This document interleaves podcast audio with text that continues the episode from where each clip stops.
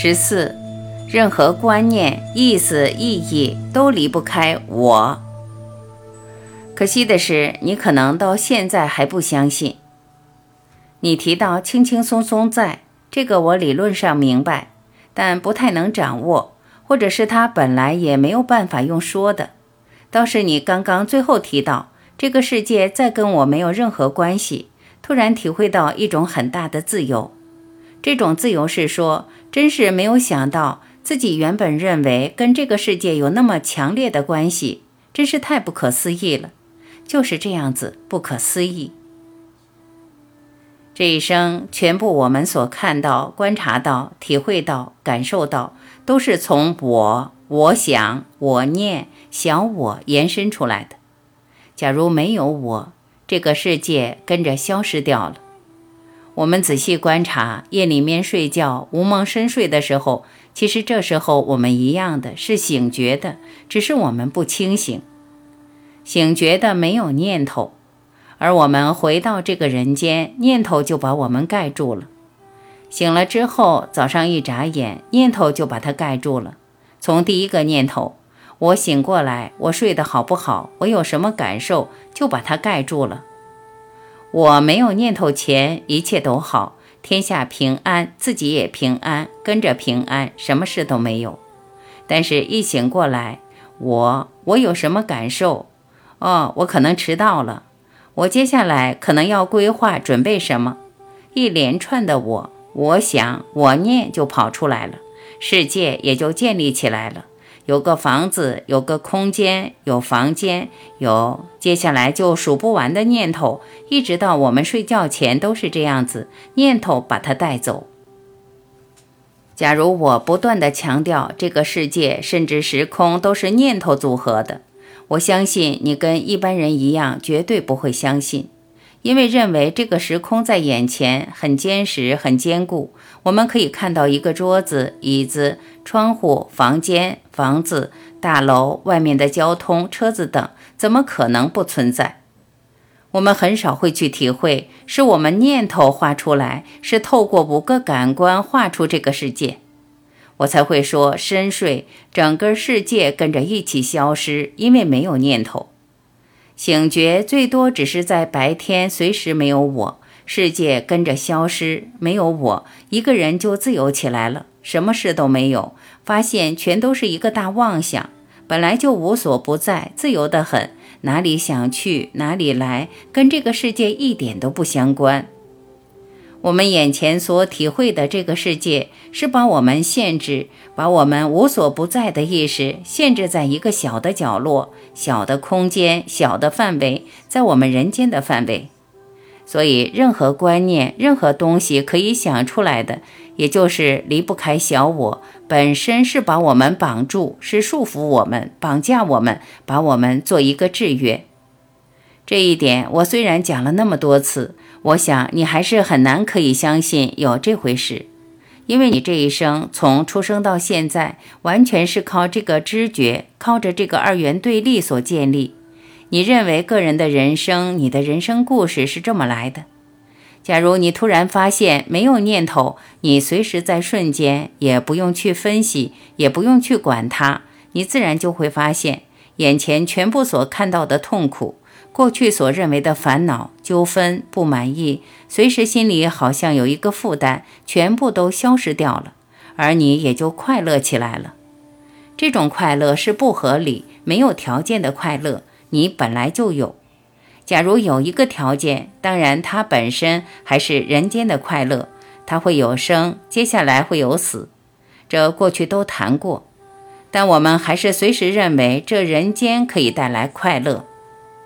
所以，一个人突然理解了这些，知道眼前在处理不舒服的事、不愉快的事，面对人，也许这身心有个阻碍、有纠纷，或甚至过去有失落，或种种绷紧的关系，突然发现这跟你快乐不快乐、宁静不宁静、平安不平安、爱不爱一点关系都没有，一个人就跳出来了，超越了，自由起来了，活起来了。而发现，原来过去所找的，认为一个人醒觉所体会的，本身完全是个大妄想。本来是很简单的，我们最多只是一个觉，这个觉是全部每一个瞬间的共同点，睡觉、做梦、醒过来的共同点。这个觉是纯的觉，它不是带来一个二元对立的解释，或是有一个意义，好像说我们在事情与事情当中，东西和东西的比较，或人和人之间的发生，要取得一些意思、用意、意义，倒不是这样子。全部我们可以想到的，过去所认为有意义的关系、意义、一个桥梁，全部都是二元对立。其实站在一体，只有觉，而这个觉是不分别的觉，是最原始的觉，是轻轻松松的知道，好像又不知道。他不需要把注意摆到眼前的哪一个角落，甚至可以说他懒得去专注，懒得去分别，懒得去比较。因为他轻轻松松站在一个整体，样样都知道，也可以说样样都不知道，对他无关。这样一来，一个人活在这个世界，可以说肉体还存在，但他其实老早跳出来了。他就让这个肉体该做什么就做什么，上班、下班、养家、和家里互动、和同事互动，而同时轻轻松松知道一切跟他真正的自己。一体一点都不相关。其实醒觉最多只是这样子。古人大圣人用各式各样的方法去表达，都是同一件事。不管是哪一个法门，哪一个领域，走到最后，最多也只是这样子，不是透过得分享、解释、领悟可以得到的。但是后来的人非要把这些很单纯的觉。大圣人留下的分享变成很完整的宗教的系统，这样一来，本来是很单纯的，是个绝对的轨道、绝对的范围，自然就落在一个相对的语言的范围。宗教也就是这么来的。接下来，后来的人再也没办法从里面跳出来，没办法解脱。本来大圣人一句话都没有留下来，他也不用留下来，不想留下来。也知道任何话留下来，最多只是再带一个层面的制约。没想到后来的人一定要刻意的用话建立一个左脑的系统，也就这样子在里面分别，在里面做比较，去做各式各样的归纳，甚至还会有纠纷。不同的派，不同的宗教，也就是这样子出来的，让我们不光是没办法解答，没办法解脱，反而把我们绑架更深。现在新时代的一些领域更严重，它往微细的状态走。比如说追求脉轮，脉轮是不是要打开？有没有天使的加持？有没有可以跑到哪些境界、哪些宇宙、哪些星球？是不是可以跟灵体做沟通？就好像灵体、天使、天堂比我们这个人间更接近真实，更接近绝对。